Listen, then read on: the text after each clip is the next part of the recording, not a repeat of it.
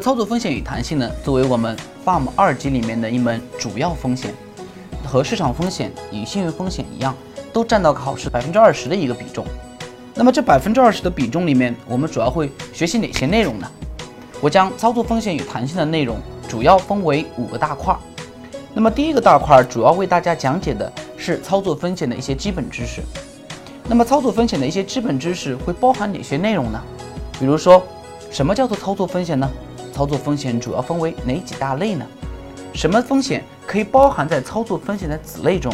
又有哪些呢是不能够包含的？以及操作风险管理的一些基本的一些方法理念，其实我们都会在第一个部分里面来给大家做大致的介绍。